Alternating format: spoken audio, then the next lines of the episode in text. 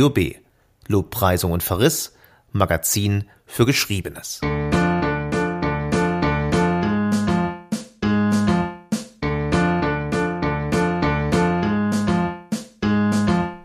Heute widmen wir einem Buch eine ganze Stunde. 221163 im Deutschen Der Anschlag von Stephen King. Irmgard Lupini und Heiko Schramm rezensieren zunächst und diskutieren im Anschluss mit Herrn Falschgold.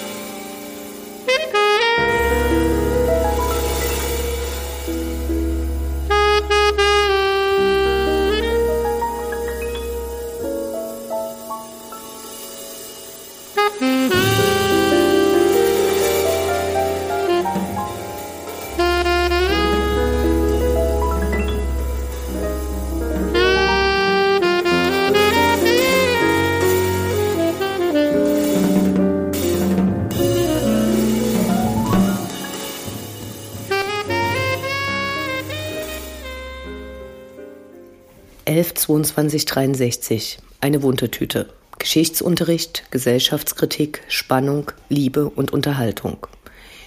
Als ich ungefähr 15 Jahre alt war, las ich an einem Nachmittag bis in die frühen Morgenstunden mein erstes Buch von Stephen King. Nie zuvor und nie wieder danach hatte ich solche Angst vor Vampiren. Tatsächlich schlief ich in diese Nacht nicht. Es hieß, brennen muss Salem, und selten hat mich ein Buch so sehr berührt. Wütend, traurig, fröhlich, schlecht gelaunt, glücklich, dies Jahr. Aber diese Angst als starke körperliche Erfahrung von Stephen Kings Brennen muss Salem war einzigartig. Anschließend las ich von ihm ziemlich viel und hörte irgendwann auf, weil es nicht mehr viele Überraschungen in Stephen Kings Büchern zu geben schien. Bis vor zwei Monaten. 11.22.63 der Titel des neuen Romans von Stephen King verweist auf den 22. November 1963, den Tag der Ermordung John F. Kennedys in Dallas. Ikonisch sind die Bilder des erschossenen Kennedy im offenen Wagen, das Blut auf dem Chanel-Kostüm von Jackie Kennedy, das sie auch noch bei der Vereidigung des Vizepräsidenten Lyndon B. Johnson in einem völlig überfüllten Raum trägt. Unzählige Verschwörungstheorien ranken sich um die Ermordung John F. Kennedys durch Lee Harvey Oswald, der zwei Tage später im Polizeigewahrsam vom Nachtclubbesitzer Jack Ruby erschossen wurde. Handelte Lee Harvey Oswald allein? Wenn nicht, wer waren die wahren Verantwortlichen? Dies interessiert Stephen King zwar auch, ist aber nicht das Hauptmotiv von 11.22.63. Seine Auseinandersetzung mit dem Attentat beschäftigt sich mit den Folgen. Wie wäre die Geschichte verlaufen, wenn John F. Kennedy zwei reguläre Amtszeiten hätte regieren können? Der Kunstgriff, der Stephen King die Auslotung dieser Frage ermöglicht, ist kein neuer. Ein Mann reist in die Vergangenheit und versucht, die Geschichte zu ändern. Jack Epping, im Jahr 2011 35 Jahre alt und kürzlich geschieden, ist Protagonist von 112263. Er ist ein Englischlehrer, der sich in der Erwachsenenbildung etwas dazu verdient. Als er seiner Klasse einen Aufsatz mit dem Titel Der Tag, der mein Leben veränderte, schreiben lässt, erhält er vom gehbehinderten Hausmeister der Schule, Harry Dunning, eine Geschichte, die sein Leben weit mehr beeinflussen wird, als er sich das zu diesem Zeitpunkt vorstellen kann. Harry Dunnings Aufsatz Die Nacht, die mein Leben veränderte, beschreibt, wie dessen Vater in der Halloween-Nacht 1958 seine Mutter, seine Brüder und seine Schwester mit einem Hammer erschlug. Einige Zeit später erhält Jack Epping am Ende des Schuljahres von Al Templeton, dem Besitzer des örtlichen Diners, einen dringenden Telefonanruf. Er möge ihn sofort treffen. Als Jack L. sieht, ist er geschockt. Der Besitzer des Diners ist innerhalb eines Tages um Jahre gealtert und offensichtlich todkrank. Mühevoll macht L. dem lange ungläubigen Jack klar, dass er im Keller seines Diners ein Loch in der Zeit gefunden hat, das geradewegs und immer wieder zum 9. September 1958 um genau 11.58 Uhr mittags führt. Egal wie lange man in der Vergangenheit weilt. Minuten, Stunden, Tage, Jahre. Wenn man zurückkehrt, ist in der Jetztzeit nur eine Minute verstrichen. Al Templeton hat einen Plan. in dem Jack die Ermordung John F. Kennedys durch Lee Harvey Oswald verhindern wird, werden viele der traumatischen Ereignisse, die zum Niedergang der USA nach dem Zweiten Weltkrieg führten, schlicht und einfach nicht stattfinden. Der Vietnamkrieg, der den US-Amerikanern die Gewissheit nahm, in einem Krieg auf der richtigen Seite für Menschlichkeit kämpfen zu können, die Ermordung Martin Luther Kings und die dadurch ausgelösten Rassenunruhen, die Radikalisierung einer Gesellschaft, die sich öffnete und gleichzeitig zunehmend intoleranter wurde. Jack Epping wurde von L ausgewählt, weil er ohne Familie ungebunden ist. Allerdings weiß er überraschend wenig über den Verlauf US-amerikanischer Geschichte in den 50er, 60er und 70er Jahren des vergangenen Jahrhunderts. Jack geht durch das Tor der Zeit und findet seine Kleinstadt exakt wie beschrieben. In der Nähe des Tores befindet sich ein Mann, der etwas zu ahnen scheint. Jack besucht eine Kneipe und trinkt allerfeinstes Rotbier. Er kauft einen Wagen. Danach berichtet ihm Al Templeton von seinen Recherchen in der Vergangenheit. So ist er nahezu vollständig sicher, dass Lee Harvey Oswald als Einzeltäter gehandelt hat. Dies soll Jack aber noch verifizieren. Außerdem hat er bereits mehrfach versucht, den Lauf der Geschichte zu ändern, indem er einen Jagdunfall und damit die Lähmung eines Mädchens verhinderte. Er verschweigt aber auch nicht, dass sich die Geschichte gegen Änderungsversuche wehrt, mit Krankheiten, unvorhergesehenen Hindernissen und Unfällen. Erschwerend kommt hinzu, dass jede erneute Rückreise die bereits vorgenommenen Änderungen nivelliert. Die beiden entscheiden sich, dass Jack die Ermordung der Dunning-Familie in der Halloween-Nacht 1958 verhindern soll, um die Auswirkungen für die Zukunft herauszufinden. Finanzieren soll er sein Leben in der Vergangenheit wie Al Templeton mit dem Wettgewinn auf unmöglich geglaubte Sportergebnisse. Als Jack zurückkehrt, nachdem er unter großen Schwierigkeiten den Mord der Dunning-Familie verhindert hat, muss er erfahren, dass die Auswirkungen auf das Leben des in der Ausgangsgegenwart nur gehbehinderten Hausmeisters verheerend waren – er wurde als kriegstauglich eingestuft und starb in jungen Jahren. Außerdem hat Al Templeton seinem Krebsleiden mit einer Pistole ein Ende gesetzt. Da sein Diner bereits verkauft ist und unklar ist, was mit dem Riss in der Zeit passieren wird, entscheidet sich Jack, in die Vergangenheit zurückzukehren, den Mord an der Dunning-Familie erneut zu verhindern und John F. Kennedy zu retten. Auch wenn 1122 1963 fantastische Elemente enthält, ist es ein Roman, der sich mit realen Ereignissen, Personen und gesellschaftlichen Fragen auseinandersetzt. Für die Recherchen zum Buch traf sich Stephen King unter anderem mit Doris Kern Goodwin, die als Assistentin von Lyndon B. Johnson gearbeitet hatte. Von ihr stammen einige der furchteinflößendsten Dystopien, die ohne die Ermordung von John F. Kennedy hätten eintreten können. Gleichzeitig ermöglichten die genauen Recherchen nach den Lebensbedingungen und Umständen Stephen King ein äußerst genaues Bild der Vergangenheit, in dem durch unzählige Details vergangene Jahre plastisch werden. Stephen King ist dabei weit entfernt von Nostalgie. Auch wenn sich für die weiße Mittelschicht die Lebensbedingungen kontinuierlich verbesserten, der allgegenwärtige Rassismus, Bigotterie, Kleingeist und Gewalt gegen Frauen werden ebenso gezeigt. Wonach Stephen King sucht, ist die Antwort auf die Frage, wie weit jede und jede Verantwortung für den Verlauf der Geschichte trägt und in welchem Maße persönliches Glück vor dem Ringen um eine gerechte Gesellschaft für alle stehen kann oder überhaupt darf. Stephen King schafft es dabei mit seinem von Gefühlen und Pathos nicht freien und dabei doch stets schlichtem Stil eine Komplexität zu zeigen, die ihresgleichen sucht. Seine Liebesgeschichte zwischen Jack und einer Lehrerin und seine Beschreibungen vom Glücksgefühl des Swings sind anrührend und herzergreifend. Die Beschreibung möglicher Vergangenheiten und alternierende Verläufe zeigt keine Lösungsansätze für die radikalisierten Schichten und Gruppen der USA, die sich zurzeit in allen Fragen seines Außenpolitik, Gesundheitswesen, die Gleichheit der persönlichen Rechte, Waffenbesitz oder die Einflussstärke des Staates auf das persönliche Leben nahezu unversöhnlich gegenüberstehen. Die zynischen Witze eines Bill Maher sind eine Möglichkeit der Kritik an diesen absurden Umständen. 22 1163 ist jedoch, ohne dies im Buch explizit erwähnen zu müssen, ein leidenschaftliches Plädoyer für Toleranz und die Erkennung von Gemeinsamkeiten, die gesellschaftliche Glücksversprechen einlösen könnten, für die die USA einst standen und in meinen Träumen noch stehen. Stephen Kings Meisterwerk 112263 wurde, anders als die meisten seiner stets kommerziell erfolgreichen Bücher, diesmal auch von den Literaturkritikern begeistert aufgenommen und von der New York Times als eines der fünf besten Bücher des Jahres 2011 ausgezeichnet. Der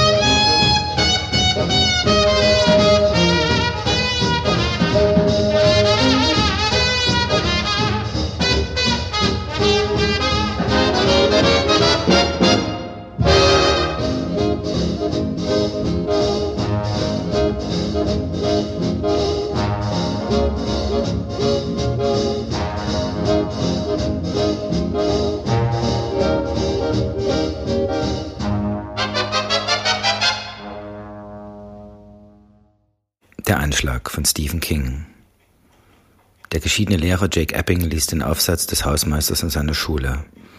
Der alte Mann besucht bei ihm den Schreibkurs für Analphabeten. In berührend naiver Klarheit wird die bestialische Ermordung der gesamten Familie durch den wahnsinnig gewordenen Vater in Dannings Jugend, Anfang der 60er Jahre beschrieben. Eppings Freund Al betreibt Al's Diner, sieht in letzter Zeit immer schlechter aus und weiht ihn in sein Geheimnis ein, er hat im Lager seines Restaurants eine Art Tor in die Vergangenheit des Jahres 1958. Und er gesteht ihm, dass er seit vielen Jahren in den 60ern lebt, für ein, ein großes Ziel. Er will den Mord an JF Kennedy verhindern. Immer wenn Al zurückkehrt durch die Zeitschleuse, so erklärt er hustend einem schockierten Epping, sind in der Neuzeit nur zwei Minuten vergangen. Aber er selber hat die Jahre auf dem Buckel, die er in der Vergangenheit gelebt hat. Al hat Krebs, wird bald sterben und bittet Epping an seiner Stadt, den Mord an Kennedy zu verhindern.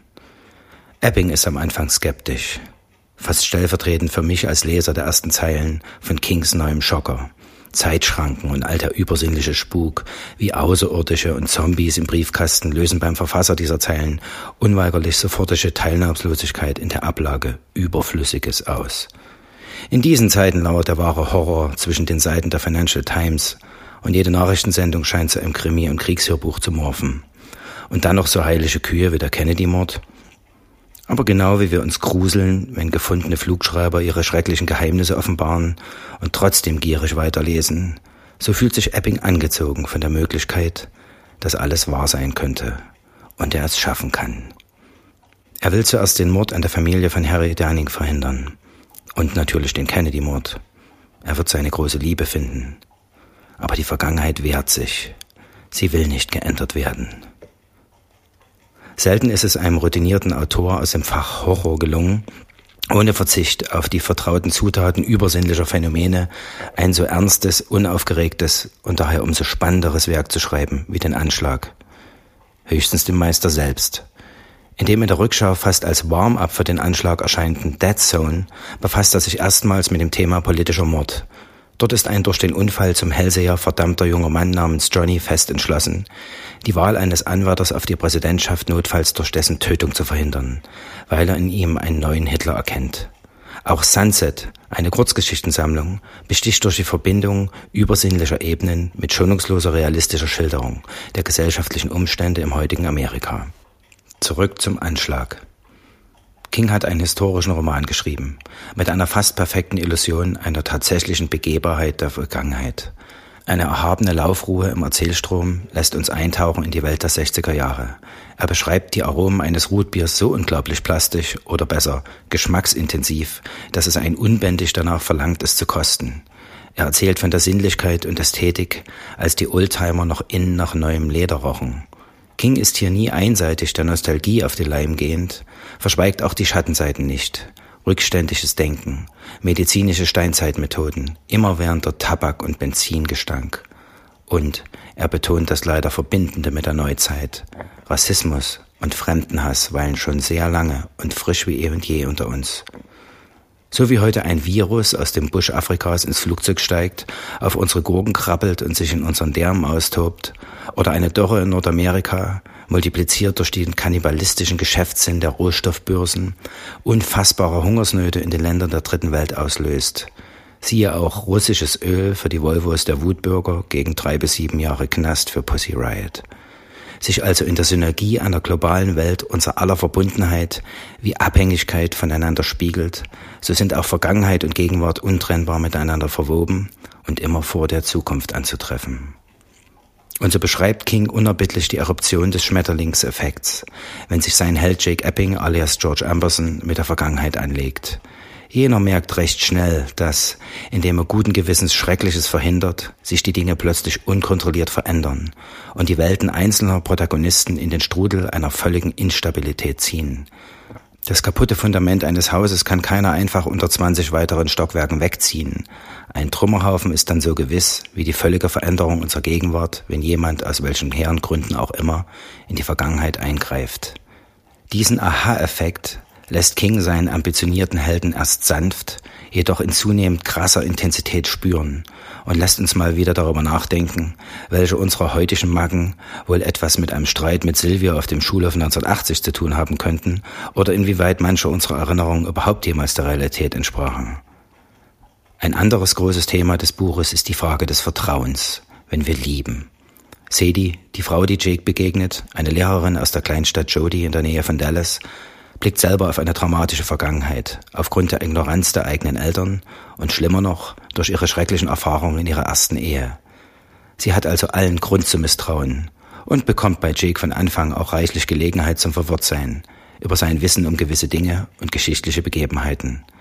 Und gerade weil er zum Teil versucht, ihr einen ehrlichen Einblick, zumindest in einige Abschnitte seiner seltsamen Situation als Zeitreisender zu geben, andererseits aber aus Angst, sie zu verlieren und um sie zu schützen, lange nicht mit der vollen Wahrheit herausrückt, steigert sich ihr Misstrauen in eine von Eifersucht zerfressene Verzweiflung, die zur ernsten Bedrohung für die Liebe der beiden wird. Und da ist noch Harvey, Lee Harvey Oswald.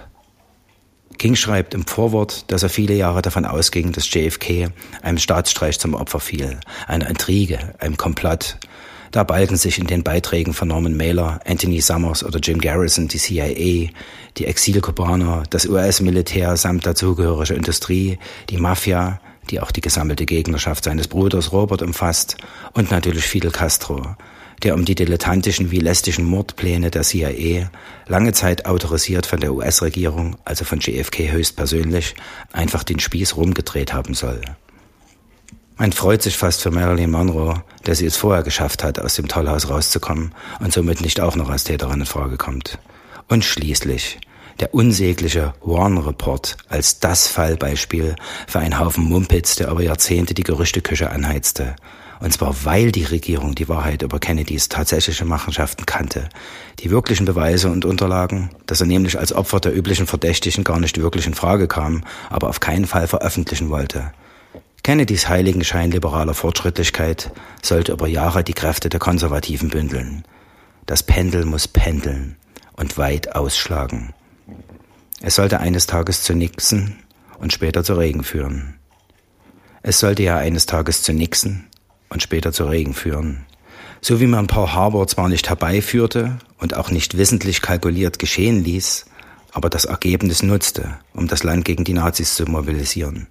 Und so schrieben die alten Herren um Irwan seitenweise voll mit Aberwitzigkeiten, wie über um die Ecke fliegenden Kugeln und so weiter. Und keiner kann Garrison oder Mr. Oliver Stone so richtig was verübeln. Der Kern bei Kennedy war Schuld und Hybris. Der Rest nimmt von meiner Sex und eine verdammt gute Show. Nun, Stephen King hat sich belesen. Und als der Rauch sich verzog, war er zurück. Bei Oswald.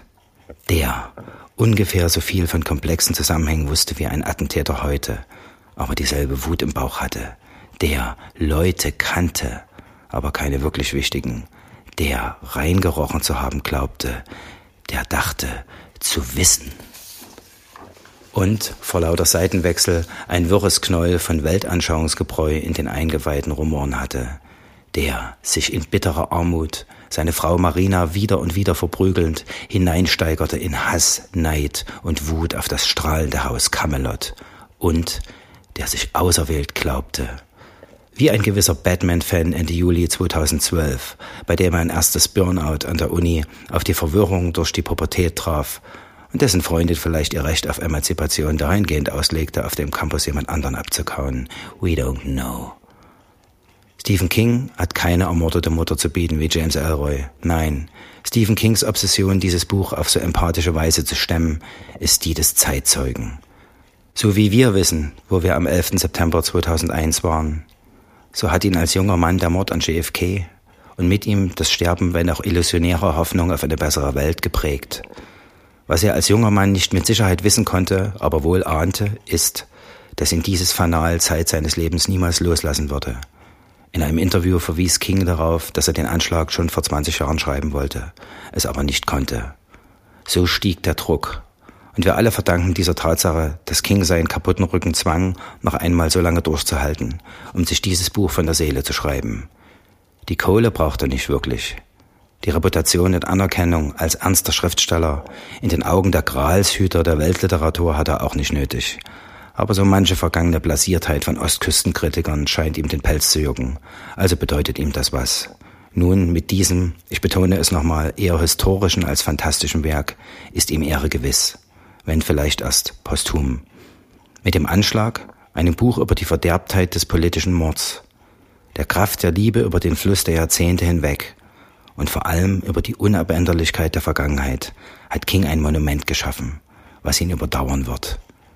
In der Gegenwart, hoffe ich, wird Kings Seele etwas Ruhe finden, zumindest bei Oswald. Dessen Jünger stehen schon Schlange.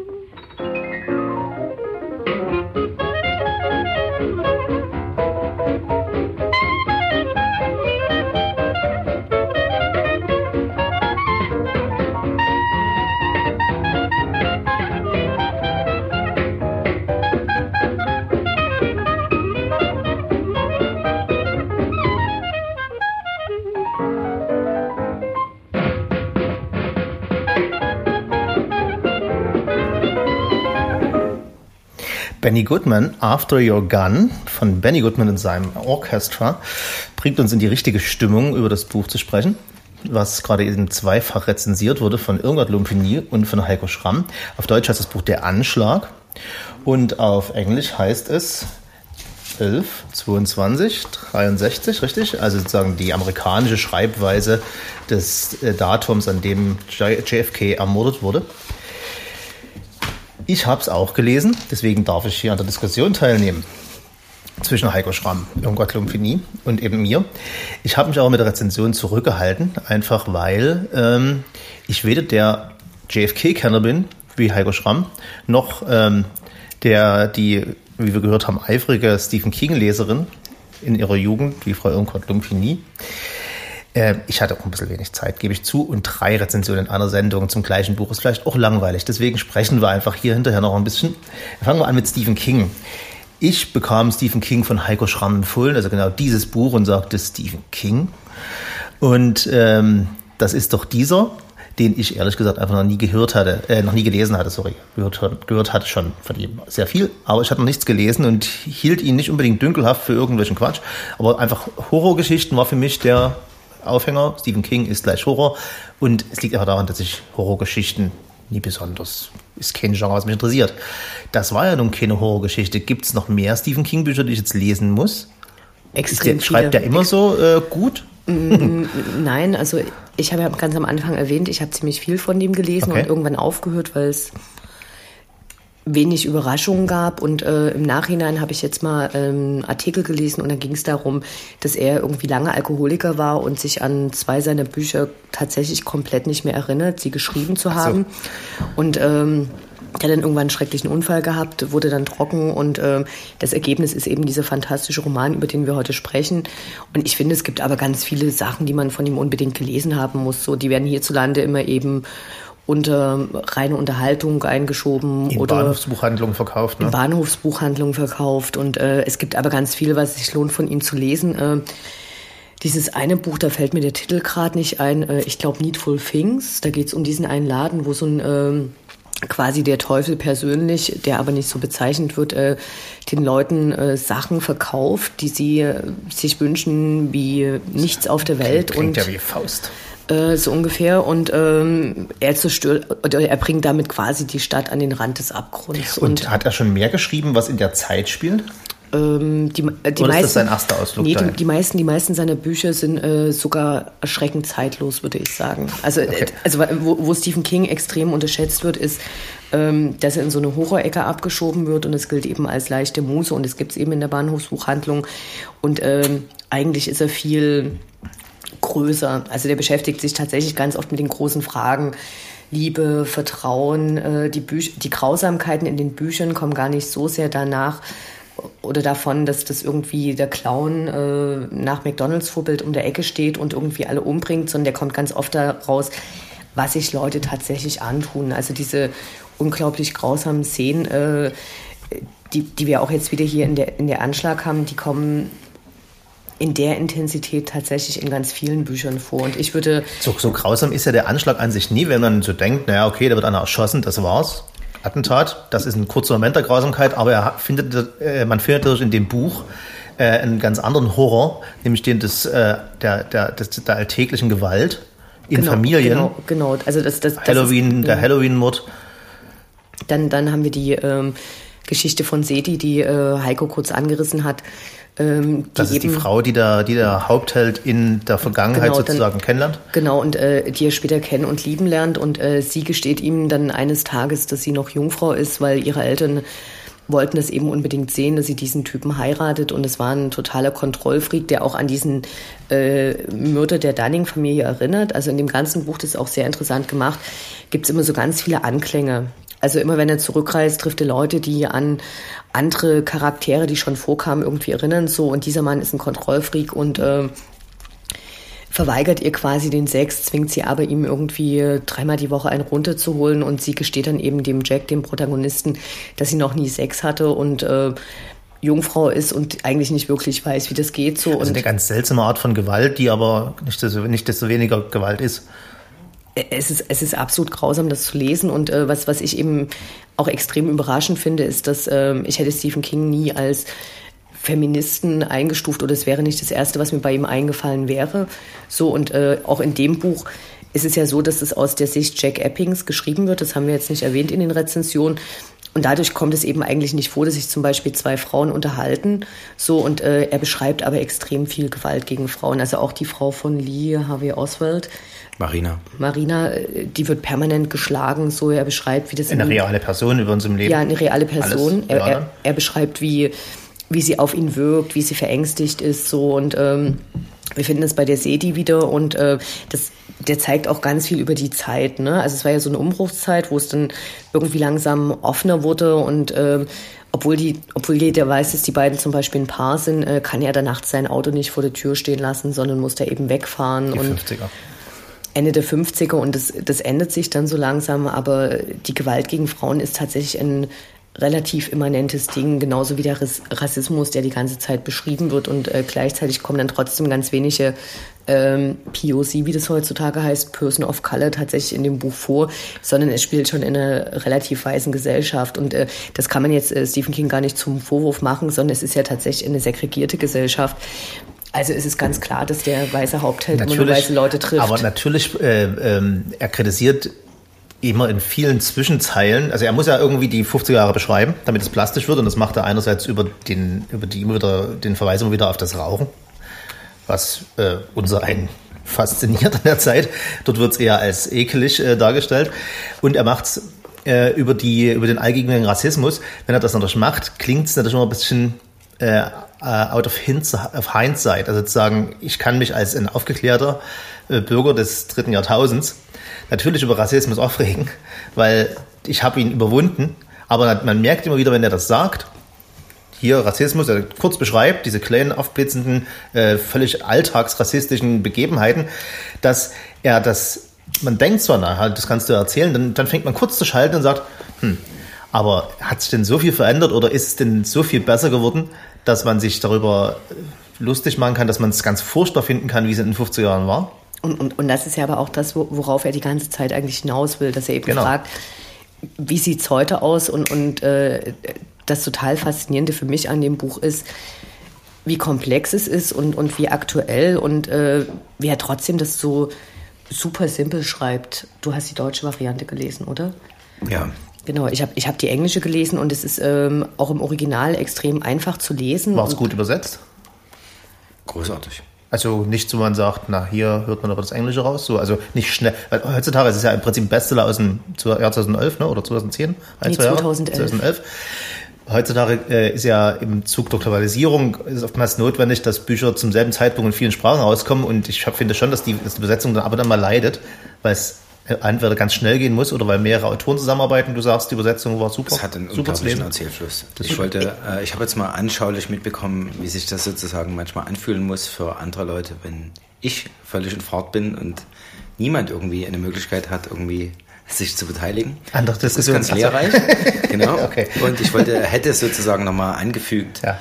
äh, ganz zum Anfang, als Herr Falschköll sozusagen geschildert hat, was bisher für ihn äh, Stephen King war oder in welche Schublade der gehörte oder so, dich sozusagen zum diesem klassischen Ostküsten-Yappi abzustempeln, den ich in meiner Kritik auch erwähne, und ja. weil Osten, wir sind hier im Osten und wir haben hier einen Fluss. Und, Ob, ähm, obwohl die deutschen Kritiker sich, glaube ich, ja auch gar nichts nehmen. Ne? Also da wird ja auch diese Deswegen sage ich ja, es gibt hier auch einen Fluss und eine kleine Mini-Küste und wir sind hier im Osten, von daher äh, hätte ich das so durchgezogen. Aber deine Frage war vor uns, ob es noch andere Bücher gibt, äh, die sich wirklich auch lohnen, wenn man kein Interesse an, an Horrorgeschichten hat. Von Stephen King. An, an, von Stephen King oder von sonst wem. Und das verhindert einen Großteil äh, von Stephen King Büchern per se. Aber es gibt, wie gesagt, auch andere Beispiele, wie zum Beispiel ein Buch, was er vor ca. 25 Jahren geschrieben hat, nämlich Dead Zone. Das ist ein Buch, das habe ich mit 17 Jahren gelesen und jetzt vor einem Monat nochmal wieder, was relativ selten geschieht und es hat mich genauso nochmal fasziniert. Und das ist ein Buch, was sich genauso mit politischem Mord, äh, sozusagen mit der Möglichkeit von politischem Mord beschäftigt. Äh, da geht es sozusagen darum, dass ein junger Mann, der einen schweren Autounfall hat, eine schwere Gehirnverletzung erleidet und durch diese Gehirnverletzung einen, sozusagen einen übersinnlichen, sozusagen zu einem Hellseher wird okay. äh, und daran damit geschlagen ist er. Also er leidet da furchtbar drunter, wenn er andere berührt oder Dinge, die jemand anders gehören, kann er bestimmte Dinge sehen oder vorhersehen. Und äh, der trifft einen, irgendeinen Gouverneur, der sich bewirbt um die Präsidentschaft und gibt ihm die Hand und sieht in dem Moment, dass wenn der die Präsidentschaft äh, erlangt, dass dieser Mann den, die Welt in den Atomkrieg bringen wird und überlegt sich so, wie er das verhindern kann. Und da ist sozusagen das Attentat eine Schon Möglichkeit. Schon vorgenommen, ne? Fast. Äh, interessant daran ist, dass Stephen King in Interviews halt sagt, dass der Kennedy-Mord ihn ähnlich geprägt hat wie unsere Generation der 11. September und dass ihn das viele Jahre umgetrieben hat. Und äh, in Dead Zone beschäftigt er sich das erste Mal mit dem Phänomen und hat vor 20 Jahren schon mal versucht, äh, dieses Buch zu schreiben. Und das ist ihm. Die Zeit, äh, also wie so prägend, wie das für, für Stephen King war, die Zeit, ähm, und für, wie so prägend für uns der äh, 9-11-Anschlag ist, ähm, das da fragt man sich natürlich, was in der Zeit überhaupt passiert ist. Wir wissen, was äh, 2011, äh, 2001, 1991 und 1981 vielleicht gerade noch passiert ist. Äh, hier wird ja ein wunderbares Bild der Zeit der 50er und 60er Jahre äh, äh, entworfen und in welchen Zusammenhang dort der, der, der Kennedy-Mord hineinplatzte. Darüber unterhalten wir uns nach einer kurzen Musik. Ich schlage vor nochmal Glenn Miller. Oh, Benny yeah. Goodman, Glenn Miller. War vorher schon. Okay, sehr gut. Super.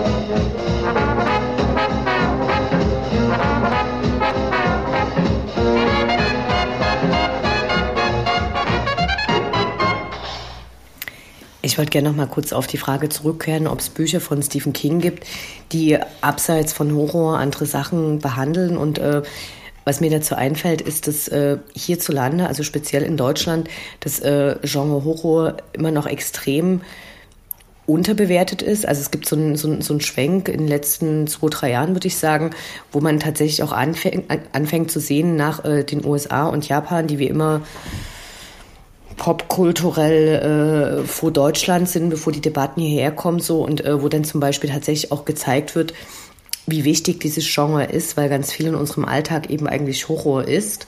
So, also es ist ja nicht so wie äh, Horror ist und dann kommt da das böse Ungeheuer, sondern der Horror findet sich ja tatsächlich in diesen ganzen alltäglichen Dingen und ähm, deshalb ist es auch so ungerecht, dass Stephen King immer in so eine äh, abgeschoben wird, äh, wo mittlerweile eigentlich, wenn man da irgendwie so auf dem Stand der Diskussion ist, Horror mittlerweile viel, viel positiver gewertet wird. Also es gibt zum Beispiel eine sehr gute Zusammenstellung äh, aus meinem Lieblingsverlag, dem Verbrecherverlag, und zwar heißt die äh, Horror als Alltag äh, und beschäftigt sich zum Beispiel nur mit äh, Buffy im Bande Dämonen hieß es, glaube ich, äh, im Deutschen, im Englischen heißt es natürlich Buffy the Vampire Slayer.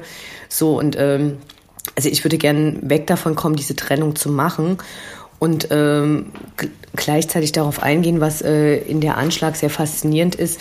Wir haben ganz viel jetzt darüber gesprochen, wie schrecklich diese Zeit eigentlich war.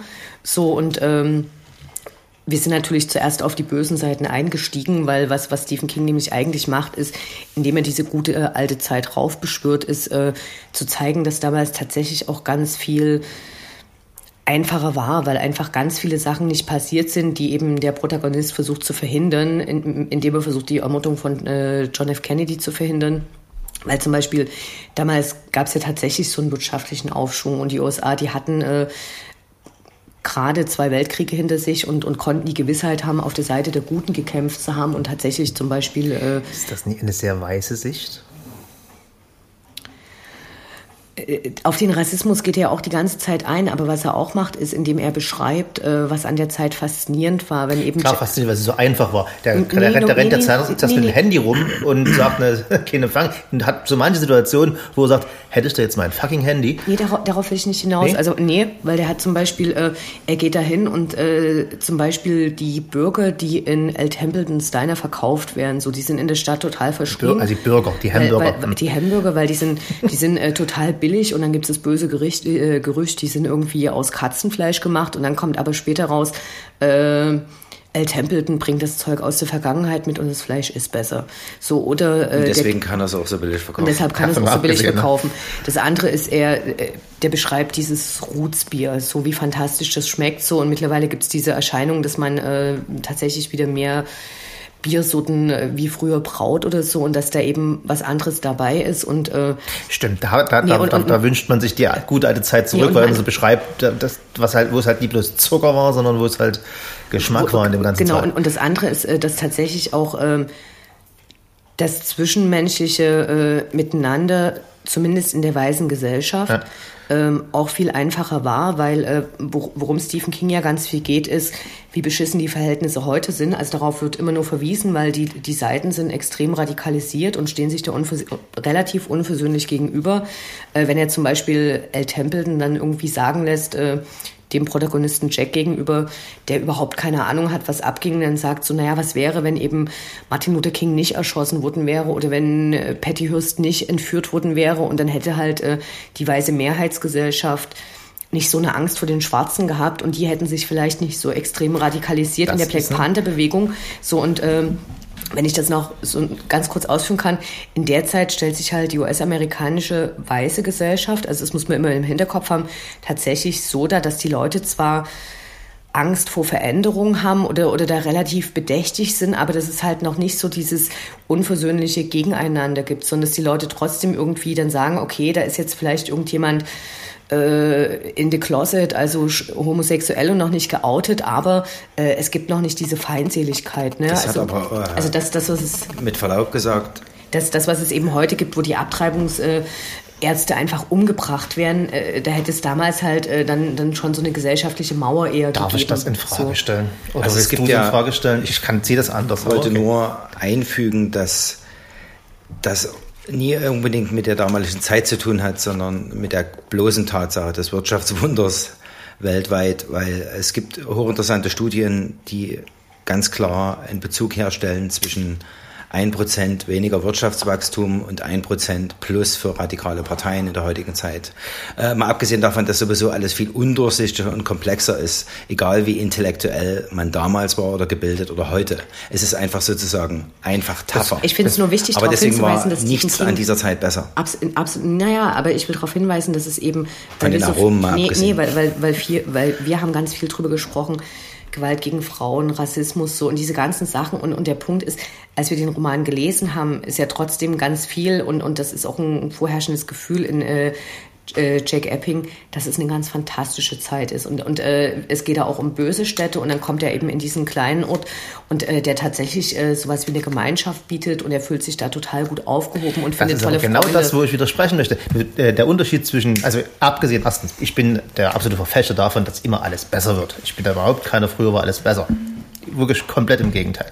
Aber, oder das, um, um das zu, äh, anhand dieses Buches mal zu belegen, Währenddessen sich heute ähm, faktisch alle Welt streitet, hat sich damals immer nur die weiße Welt, ne, die war sozusagen zusammen, die, die, die hatten ein paar kleine Streitereien, waren aber sozusagen polarisiert gegen die ganz Armen, gegen die Schwarzen, gegen die Homosexuellen, gegen die Frauen im Zweifel. Das heißt, äh, nur, weil das, nur weil die Welt von außen schön aussieht, weil sie äh, zusammen einfach einfarbig ist, weiß, ist es noch lange keine bessere Welt, weil nämlich immer für den, der außen steht, ist es halt eine Scheißwelt. Und heute haben wir alle eine Scheißwelt sozusagen. Das ist die Demokratisierung der Scheiße, ist doch super. Für alle, denen es früher ganz, ganz schlecht ging. Okay, muss ich zustimmen, das ist tatsächlich so, weil äh, Jack Epping als weißer Mann natürlich da total inkludiert ist. Äh, mir ging es nur darum, eben zu zeigen, es ist nicht nur dieses, diese ganzen Problematiken, sondern er hat ja tatsächlich, während in der, er in der Vergangenheit weilt, äh, entdeckt er eben ganz viel, wo er sagt, äh, wäre schön, wenn es jetzt auch noch so wäre, ohne dass wenn's er gleichzeitig... Für alle so wäre, das ist der Punkt. Genau, wenn es für alle so wäre, ohne dass er gleichzeitig ja irgendwie der Arsch ist, der sagt, so, da will ich hin zurück. Aber er macht, was, was, was Stephen King, glaube ich, so ein bisschen fassbar macht, ist, äh, warum so viele Leute, was sie ja tatsächlich immer machen, permanent nach der guten alten Vergangenheit äh, schreien. Und woran es mich so ein bisschen erinnert, ist äh, dann eben auch Mad Men, wo man zwar erstmal so ein schönes Bild vorgegaukelt bekommt, aber gleichzeitig zerbricht auch immer alles. Also, und hier sind halt so die, die ersten Brüche, die langsam kommen. Das ist aber auch irgendwie so eine Gabe, dass uns so ganz bestimmte Dinge, die selbst in unserem eigenen Leben uns sehr geschmerzt haben, eher verblassen als unsere Erinnerung an das Gute. Und das sorgt selbst auch für diese Illusion, dass sozusagen Zeiten friedlicher, klarer, weil, sprich, einfacher waren. Und da ich heute das Vergnügen, ja. ich heute das Vergnügen, das ist menschlich, das ist völlig okay, aber da ich heute das Vergnügen habe, mit einer wirklich waschechten Feministin hier am Tisch zu sitzen, ist natürlich, ich hoffe, ihr seid auch Feministen. Ja, klar. Ja, aber bis in die Haarwurzel. Äh, Gut so. Jeder, der weiß, dass ich Glatze habe, äh, nichts darf, dahinter vermuten. Darf gerne äh, auf jeden Fall, das fand ich gerade interessant, dass du das nochmal so hochhebst, äh, weil dich das mit Sicherheit auch bezaubert hat. Und ich glaube, da äh, kommt auch äh, die sogenannte alte Erziehung, die diese Menschen hatten, äh, ein bestimmter Sinn für eine bestimmte Ästhetik oder Sinnlichkeit, die hatte einfach mehr Platz und mehr Raum, weil das Tempo langsamer war. Aber natürlich ist es so, dass zum Beispiel die Stimme der Frauen überhaupt nicht existiert hat in der Form. Die Frauen haben sich ganz stark dafür, äh, dafür, oder besser gesagt, die Frauen haben sich dafür stark gemacht, genauso existenziell heute alles mit allem zu verbinden, wie das die Männer schon jeher tun wollten, durften und sich darum gebalgt haben. Und heute balgen sich eben alle. So, und da wird das Ganze natürlich intensiver und für jeden auch stressiger. Und das war damals klar verteilt und hatte sein Für und Wider. Aber ich glaube, damit wolltest du selber nie tauschen, wisst Das ist ja, der Punkt. Absolut. Ich, ich fand halt an dem Buch tatsächlich auch äh, total krass, äh, wie weit Stephen King sich da die ganze Zeit aus dem Fenster lehnt, ohne es dann wirklich an so ein konkreten äh, politischen Ereignissen des Feminismus festzumachen, aber wo ich tatsächlich auch nochmal so eine Lanze für ihn brechen will. Und äh, am Ende türnt das nochmal 20 Leute vom Lesen ab des Buches, wenn ich sage, dass der halt ein waschechter Feminist ist. So, aber wenn man halt guckt. würde das im Buch schlecht machen. Ich habe ich hab, hab irgendwann mal. Ähm, Gil Collins besprochen, ähm, dieses äh, When Everything Changed und die schreibt halt auch von 50ern ausgehend an so und damals hatten die Frauen in den USA halt ähm, in anderen Orten sah es noch beschissener aus, aber die hatten keine Kreditkarten, die konnten äh, keinen Job wählen oder irgendwas, die konnten auch nicht mal Hosen tragen. Da gab es äh, Gerichtsurteile dagegen. So, und äh, das ist natürlich diese ganze andere Kehrseite, so, die er irgendwie nicht immer explizit beschreibt. Die Man könnte abschließend sagen, ja. es war nie ganz so schlimm wie heute in Timbuktu. Oder in Somalia oder in Südafrika oder in Jamaika oder Jetzt haben wir die Wahl. Ähm, machen wir nochmal Musik oder wollen wir ein paar amerikanische oder Bücher aus, zum, nicht zum Thema, sondern Bücher aus der literarischen, geografischen oder gefühlshaftigen Welt äh, um dieses Buch herum empfehlen? Bücher empfehlen. Bücher empfehlen. Mythos JFK. ich habe, ich fange mal an. Ich habe ein völlig anderes. Äh, das habe ich hier schon mal rezensiert. Ist, das ist auch dumm, aber äh, es ist schon so lange her, dass ich es nochmal empfehlen kann. Und es ist ein völlig äh, unbekanntes Buch, zumindest hier in Deutschland. Es heißt ähm, America, America. Ha, super. Und ist von Ethan Cannon oder Ethan Kanin, also es ist schwer für mich jetzt hier als Deutschen korrekt auszusprechen, ist ein klassischer Ostküstenroman, sozusagen, wie du es dir vorstellst. Er hat sogar Anklänge an die, um die, um die Brücke zu dem Buch zu schlagen, an die Story von Ted Kennedy, der ja im Prinzip als Dritter dann Präsident werden soll aus dem Clan und das nicht geworden ist, weil er einen Autounfall, whatever, Verschwörungstheorie hin oder her hatte, bei der eine Wahlhelferin äh, gestorben ist. Dies, das ohne dass wir jetzt groß, groß eingehen, das blinkt in dem Buch ganz kurz auf. Also ich muss es jetzt fast, nachdem ich dieses Buch gelesen habe, nochmal lesen, um zu wissen, weil ich jetzt viel mehr über die Geschichte der Kennedys auf immer weiß, äh, wie viel dort äh, Anspielung ist. Das Buch heißt äh, America, America von Ethan Cannon. Canin, guckt auf die Webseite. so, der nächste bitte. Ich finde es extrem schwierig, eine Auswahl zu treffen, äh, weil ich genau wie Heiko Schramm äh, tatsächlich ganz viel US-amerikanische Literatur äh, gelesen habe und äh, auch Literatur aus den Zeiten, als äh, 22 11 63 spielt. Nein, es ist 11. Doch. Richtig. Genau, man, Nee, man nennt den Tag Elf- zuerst. Nee, nee. Äh, Es kommt der, es, es kommt, nee, Monat, Tag, es kommt der ja. Monat zuerst, genau, extrem 11, verwirrend. 22, 63. Genau, ähm, ich glaube, dass äh, ich würde gerne alles von Stephen King empfehlen. Also man soll es tatsächlich äh, probieren und gucken. Also es gibt ein paar, die gelten als Klassiker und die sind dann tatsächlich auch wirklich alle gut, egal ob sie hierzulande verrissen werden oder nicht. Ich würde So, euch die Stories auf jeden Fall Sunset, den Band Sunset empfehlen. Von Stephen Dead King? Zone. Von Stephen King Und Dead Zone. Und Dead Zone. Okay. Äh, das Death. Zone, Und- sozusagen, und- die ja. Todeszone, ja? Ja, das, äh, meine Pronunciation ist schon immer Nee. Genau. äußerst noch übel. wissen. Und, und ich bin auch noch dafür, für dieses äh, Needful Things. Ich bin mir nicht genau sicher, wie der Titel da ist, aber das ist ein ganz fantastisches Buch von ihm und Bü Bücher, die in der Zeit spielen, ähm, alles von Truman Capote auf jeden Fall. Ähm, Alles von ist immer so schwer für denjenigen, der da bei bei Amazon steht und sich jetzt das billigste Buch raussucht, was er gebraucht kriegen kann. Also gib mal, gib mal nach- eins, gib mal ein Guckt konkretes. mal nach Kaltblütig und weil wir gerade ein Kurzgeschichtenband, nämlich Sunset von Stephen King angesprochen haben, würde ich einfach mal sagen, Truman Capote, Music for Chameleons. fantastisches Buch. Und ich würde auch immer das empfehlen, äh, weil es da eben auch äh, extrem um die ähm, ganzen äh, Rassismusprobleme in den USA geht. Äh, Wer die Nachtigall stört, Who Kills a Mockingbird. Harper Lee, ganz kurz. Harper Lee äh, hat übrigens zusammen mit Truman Capote zu kaltblütig recherchiert vor Ort. Ähm, eine der unterschätztesten Schriftstellerinnen. Ich habe auch nur dieses eine Buch von ihr gelesen. Ich weiß gar nicht, ob sie, ich glaube, sie hat viel als Journalistin gearbeitet und äh, wenn man dann einen großen Roman geschrieben und das ist der. und, und das ist der, ist auch immer auf allen Bestsellerlisten und äh, wird hierzulande aber, glaube ich, noch zu wenig gelesen. Und dann äh, muss natürlich äh, auf jeden Fall rein, wer so ein bisschen auch wissen will, wie beschissen die Verhältnisse waren. ähm, da kommt auf jeden Fall rein. Äh, das Herz ist ein einsamer Jäger von Carson McCullers und die Ballade vom traurigen Café. Und die hat auch Kurzgeschichten geschrieben und ähm, das ist alles so Südstaaten und traurig, das muss man auch gelesen Da die haben. Zeit zu Ende ist, sage ich jetzt einfach nur immer wieder J.D. Salinger, Okay. der Fänger am Roggen.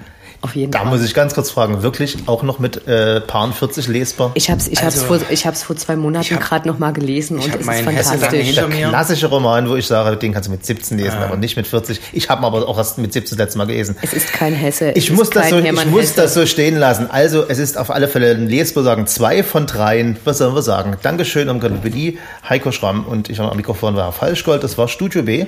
Die nächste Sendung gibt es am 2. Donnerstag im September. Und zwar 2012.